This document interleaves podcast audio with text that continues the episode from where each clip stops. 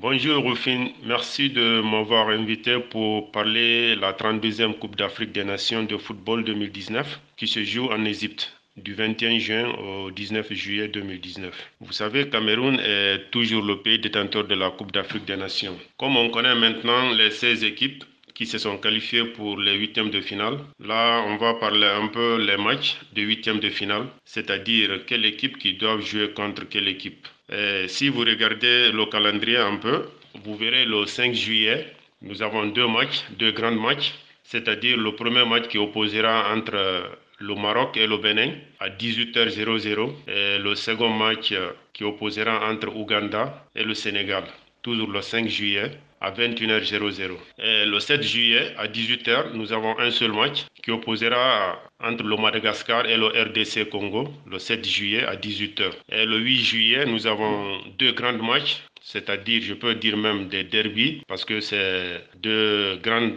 très très très grands matchs qui opposera entre le Ghana. C'est une équipe que nous, avons, que nous appelons souvent, c'est le Brésil de l'Afrique, contre la Tunisie, le 8 juillet à 21h00. Et Mali aussi qui jouera contre la Côte d'Ivoire, la Grande Côte d'Ivoire, toujours le 8 juillet à 18h00. L'Algérie jouera contre la Guinée, ma Guinée-Conakry. J'espère que nous allons gagner parce que nous, on a toujours battu les Maghrébiens. Les Algériens nous connaissent très bien, nous Guinéens. Donc, c'est un match qui opposera entre l'Algérie et la Guinée le 6 juillet à 18h00. Maintenant, le dernier match se jouera toujours le 6 qui opposera entre l'Égypte, c'est-à-dire le pays organisateur, et l'Afrique du Sud à 21h00. Pour parler un peu de certains de nos grands joueurs, parce que vous savez, l'Afrique a des talents, l'Afrique a des très bons joueurs, mais pour le moment, cette 32e Coupe d'Afrique de Nations, où les Africains comptent sur trois joueurs surtout, ils veulent voir les trois grands joueurs africains, c'est-à-dire que tous les trois joueurs là qui jouent dans le même club en Angleterre, à Liverpool, qui est Mohamed Salah, l'Algérien,